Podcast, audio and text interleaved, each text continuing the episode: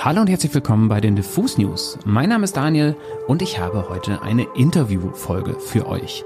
Und zwar hatte ich das große Vergnügen, vor einigen Tagen mit der großartigen Songwriterin und Sängerin Licke Lee zu telefonieren bzw. zu zoomen.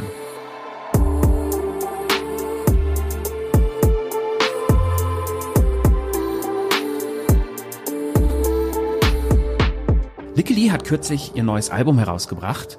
I I heißt es und ist das Album, das ihr euch bitte für den nächsten Lockdown auf Termin legt oder für den nächsten Heartbreak oder für die nächste schwarze Phase in eurem Leben. Denn Licky Lee verarbeitet darauf die schmerzhaften Erfahrungen einer Trennung und hat dafür einen Sound gefunden, der wirklich ganz wundervoll intim und intensiv ist. Intim ist auch äh, das richtige Wort, denn dieses Album I I wurde tatsächlich bei ihr zu Hause in Los Angeles, in ihrer Wohnung, in ihrem Wohnzimmer und teilweise auch in ihrem Schlafzimmer aufgenommen und bei den Aufnahmen waren wirklich nur sie und Björn Ittling da, ihr Produzent, der auch bekannt ist als ein Teil von Peter, Björn and John. I I ist aber nicht nur ein tolles Album mit äh, insgesamt neun Songs und einer Spielzeit von 33 Minuten und 33 Sekunden. Es ist auch ein bisschen ein konzeptuelles Werk, denn Licky Lee arbeitet darauf viel mit dem Motiv der Wiederholung und äh, stellt fest, dass gerade so eine Beziehung oder auch so ein künstlerischer Prozess des Albumaufnehmens sehr repetitiv ist und immer wie so ein Kreislauf funktioniert. Und dieses Element hat sie auch in ihrer Musik und vor allem in der visuellen Umsetzung dieser Musik durchgezogen. Sie hat mit dem befreundeten Regisseur Theo Lindquist kleine Filme zu jedem Song gemacht, die allerdings auf sehr besondere Art und Weise funktionieren. Die Szenen dauern nämlich exakt eine Minute und werden dann immer wieder geloopt. Und wie das gemacht ist, die kunstvolle Verbindung wieder in die eine Szene wieder von vorne beginnt, ohne dass man diesen Sprung jetzt merkt, das ist wirklich sehr sehenswert und das könnt ihr euch auf ihrem YouTube-Channel angucken. Da sind die meisten Songs schon drauf. Aber genug der Vorrede. Ich habe mich wirklich sehr gefreut, dass Licky Lee die Zeit gefunden hat, mit mir zu sprechen, denn auch das muss man feststellen, so viele Interviews gibt sie eigentlich gar nicht, weil, wie sie sagt, sie hat auch ein bisschen Schiss davor, dass sie dann immer das Gleiche sagt und sich wiederholt, was sie aber auf keinen Fall getan hat. Also dann, springen wir in das Interview und damit natürlich auch ins Englische und ich würde sagen, Hi Licky Lee. I feel a bit bad about having a set of questions here that will dig into kind of like dark territory in a way because your fantastic new album uh, goes into that territory. So maybe let's start the other way around. Um, how does it feel for you right now talking about that dark and wonderful piece of art that was made, uh, I would say, under a lot of pain as well? How does it feel for you? Um, I mean, it's always hard to talk about something that is quite mysterious in the making. Um, you know, when you write songs and make art, it's a very mysterious process. So that can be difficult to try to dissect, but I'm also grateful that people want to talk to me. And how does it make you feel right now in that part of the process where it suddenly gets more concrete and you have to think how to ba- how about bringing this song- the songs on stage and how to arrange them on stage and stuff like that? Does it kind of like help looking back at the emotion you uh, tackled there? Mm, I haven't started touring yet, so I still have some time, but. it's when you perform it's very not you don't think you just enter the emotion and if a song is well written then it's very easy to just tap into that emotion. So it's to try to think less and just be in the emotion um, let's talk a bit about uh, the title, and that leads to the concept of the record as well. Um, because uh, you said in an interview that I I could meant to be seen as kind of like the third eye as well, and I really like that idea and kind of like the spiritual concept of the third eye. Can you tell me a bit about um, how you mean it, and is it a superpower kind of that you use the third eye? I mean, yeah, I was definitely like opening my third eye during this process, and I kind of really was creating from that space. So it's like a visual album, but it's almost like a visual album on the inside. It can also happen all internal. You don't have to look at the videos. Um, so I wanted a name that could kind of transport you to that place, that state of mind. So it also a little bit is like a mantra as well. Yeah. And I mean, a mantra is the perfect word because uh, the record and the visuals as well, uh, it kinds of work with with repetition. Um, yeah.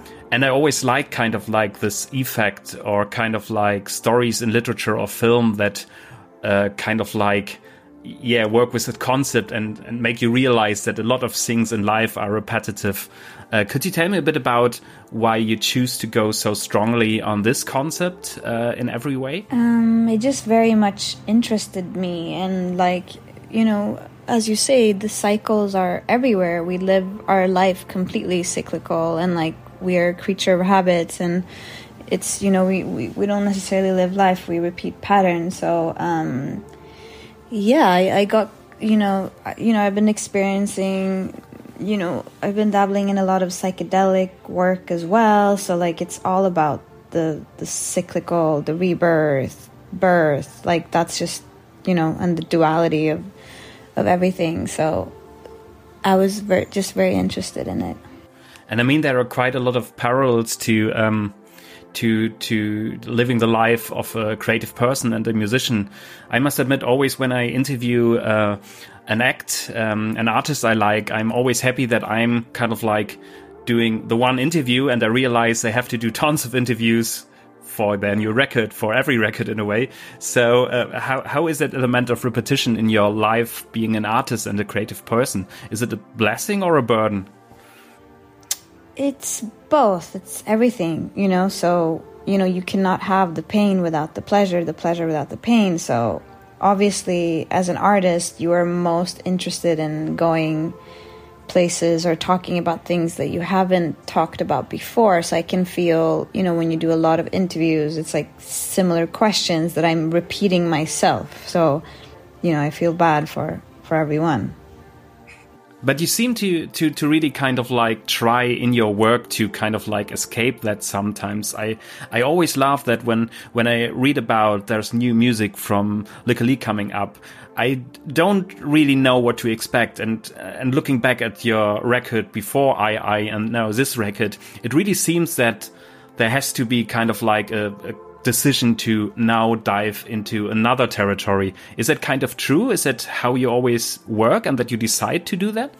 Yeah, well, I only decide to make an album because making an album is like a very big overtaking. It's like all immer like it's a huge it's like okay i have to climb this mountain so you have to have the curiosity to see what is behind the mountain otherwise there's no point in making anything so whenever I decide to make a mountain or I mean climb a mountain, it's because I am I am trying to find something new, like I'm discovering something. When you started about uh, working on that concept of repetition as well, um, I had to think about certain kind of like movies that work with these elements that kind of like do a full circle or some books as well. Is there some, I don't know, art or movies that you kind of like rewatched or music you listened to that kind of like uh, gave you the inspiration how to, to, to work this out, this element?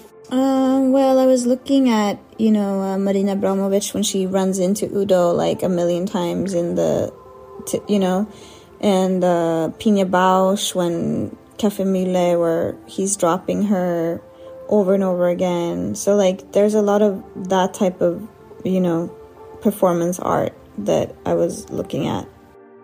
And I was thinking once again when listening to to the records because um, I mean in all your records there were so certain metaphors, uh, certain words that really stood stood out for me, and some pictures as well. And they grabbed me even when I was at a concert, and uh, even the early shows when there were lots of drums and big power on stage. There were always kind of some lines that grabbed me, and I was always kind of thinking, what kind of lyric writer um, are you? Is it that you kind of like um, wander around and have a notebook and stuff like that, or is it is it that you say I'm I'm doing a record, I'm writing songs now. Can you tell me a bit about that uh, process of the work? Yeah, it's very much. I don't really like write all the time, so it's like I if I'm in the process of writing, then I'm, you know, then I I do a lot just like notes on my phone, or I think about titles, or yeah, I think about titles and lines, but like I'm not writing all the time, so it's kind of like I'm off or on a little bit. And with that record, you um, I mean, when I first listened to No Hotel, I was really kind of like um, grabbed uh, in the moment. I was kind of like, wow, that's really sounded um, uh, really intimate. And before I read anything about that song and realized that it was kind of like recorded um, in in your own bedroom in a way, it's kind of like it had a certain. I felt like it had kind of like a certain aura. I don't know if I kind of overinterpreted in a way, but um, can you tell me a bit about um, uh, the setup, how you recorded the record, and why you decided to uh, start so minimalistic in a way? Again, it was like, you know, a reaction to where I had been before, where I was like wearing, you know, like a red latex outfit with a lot of makeup and a lot of producers and a lot of production. So I really wanted to like become a blank canvas again. And I was laying in my bed and I was listening to a voice memo and I was like, this is what I wanted to sound like. And I felt a little bit like, you know, after every record, I'm like, maybe I will never do a record again because it's just so hard and especially the touring and everything. So like, I was like, hmm, I don't want to go out like this. I think I'm going to try to make like the record that I've been dying to make this whole time, which is like something very intimate and naked. So it was me and Bjorn in my living room. No one else in the house, like no tricks, just like him, a guitar, me with a mic that was strapped into a amp, no headphones, so like very much like in in the moment of what was happening at the time. You know, that's why there's a lot of like you can hear the birds, the dishwasher. We put it back on tape, so like yeah, we were trying to capture something very raw. Like after yeah. an accident almost, like it, while someone's like bleeding, okay, like what do you have to say?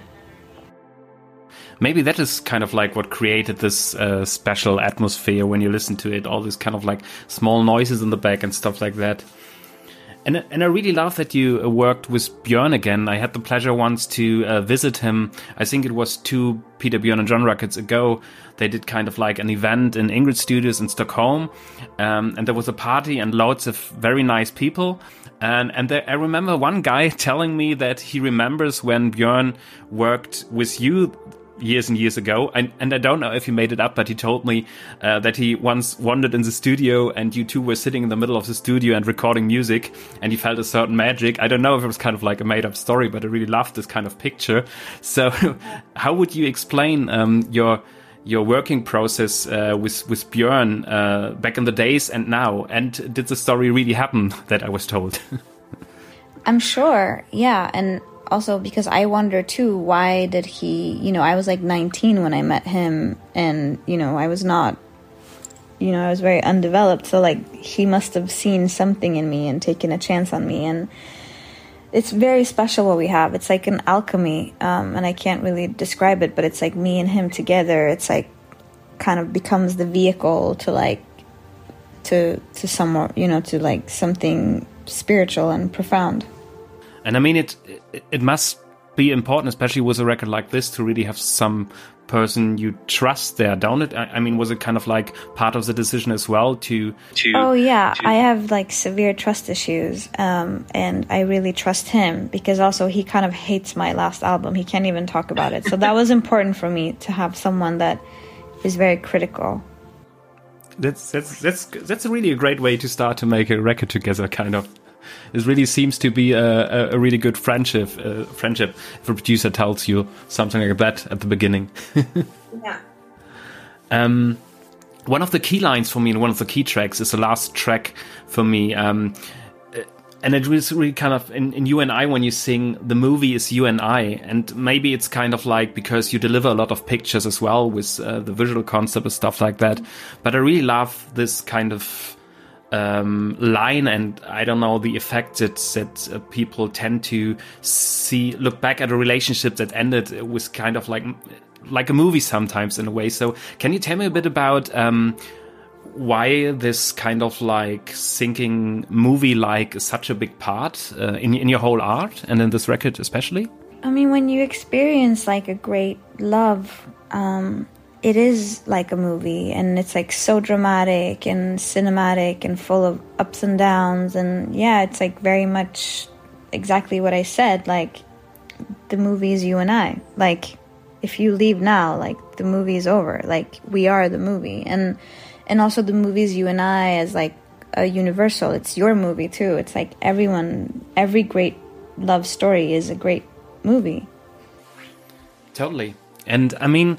Um, when you decided to to bring some of the key scenes in this really interesting concept that once again is very repetitive that you um, had a filmmaker uh, Theo Lindquist making short movies that are kind of one minute long and permanently looped. Uh, I really loved how that, I don't know, visual word kind of like affected the whole record for me again. So, um, how did that idea came up and why did you choose working with him? Uh, I mean, I've known Theo. It's been a very special relationship. I, I he took one of the first like when I first started on my first album in London. He shot like one of the first magazine covers that I did.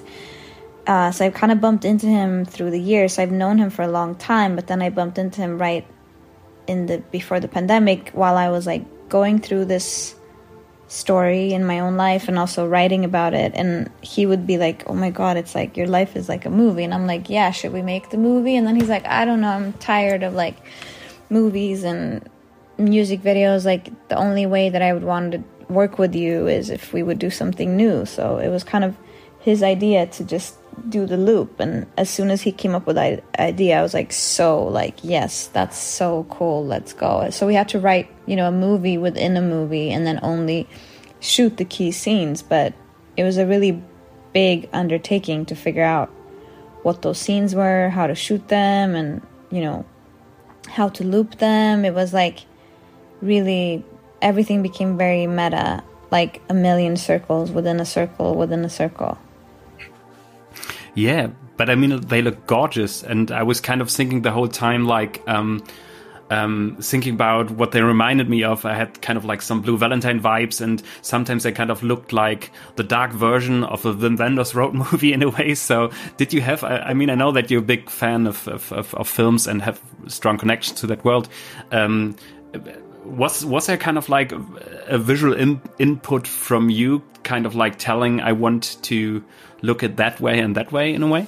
Yeah, for sure. We would, you know, it was like a big collaboration. I was like, I needed to feel like this. I needed to look like this. And he's like, okay, what about this? I'm like, what about this? So it was a real like tug of war, you know, like very two strong wills. So we both had really strong ideas about what it should feel like and look like you are known for having um, a, a, great uh, love for films as well. So, can you tell me maybe a bit um, about what your favorite films are, and and and when did your love for for films and cinema uh, started? One of the like strongest memories I have of like watch like there's a few films that I kind of can't remember when or how, but like I remember watching Breaking the Waves or Last Tango in Paris. Uh, Days of Heaven. I mean, there's so many movies. Um, Deer Hunter, yeah, Blue Valentine. I mean, the list goes on and on and on. Like, for me, when a movie is like that, it's the most powerful emotional thing. I, I, I love it. Yeah have you ever kind of like, uh, especially right now when you worked uh, with a director as well, to make such an, a movie aesthetic for uh, for the art you make and the music you make? Have you ever kind of like thought about diving more into it and maybe kind of like doing uh, a, a, long movie as well as a director, for example, or once again uh, playing a film role? For sure, I think this this opened up something I just feel very stressed because I'm like getting quite old and I'm like, how will I have time to like do everything? So, like, yeah, I would love to like make some. I mean, even me and Theo and Jeff, the actor, we were like, okay, let's make this into like a real movie. But like, I'll be like old then. You know what I mean? Uh, I have another question to ask. It uh, seems to be a bit weird, but um, did anybody kind of tell you that uh, right now there is kind of like uh, a German rock band. They're called Kraftklub, kind of like indie band, and they have made a single where kind of like your name is part of the chorus. Have you maybe heard about that song in a way? What are they saying? it's really interesting. They kind of just sang, singing in the, the song is about kind of like a breakup and the first love. And in the chorus, he names some of the artists that, um, that were a big part of their relationship.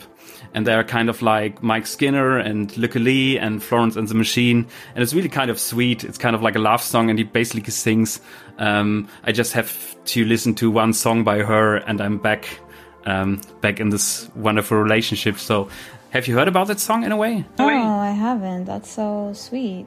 So, so maybe you can ask a German label to play them for you. It's really kind of like a cute song. Um, yeah. And uh, you you will really see on big festivals kind of like thousand people screaming the names Lykke Li and Florence and the Machine. It's a very interesting effect. okay then.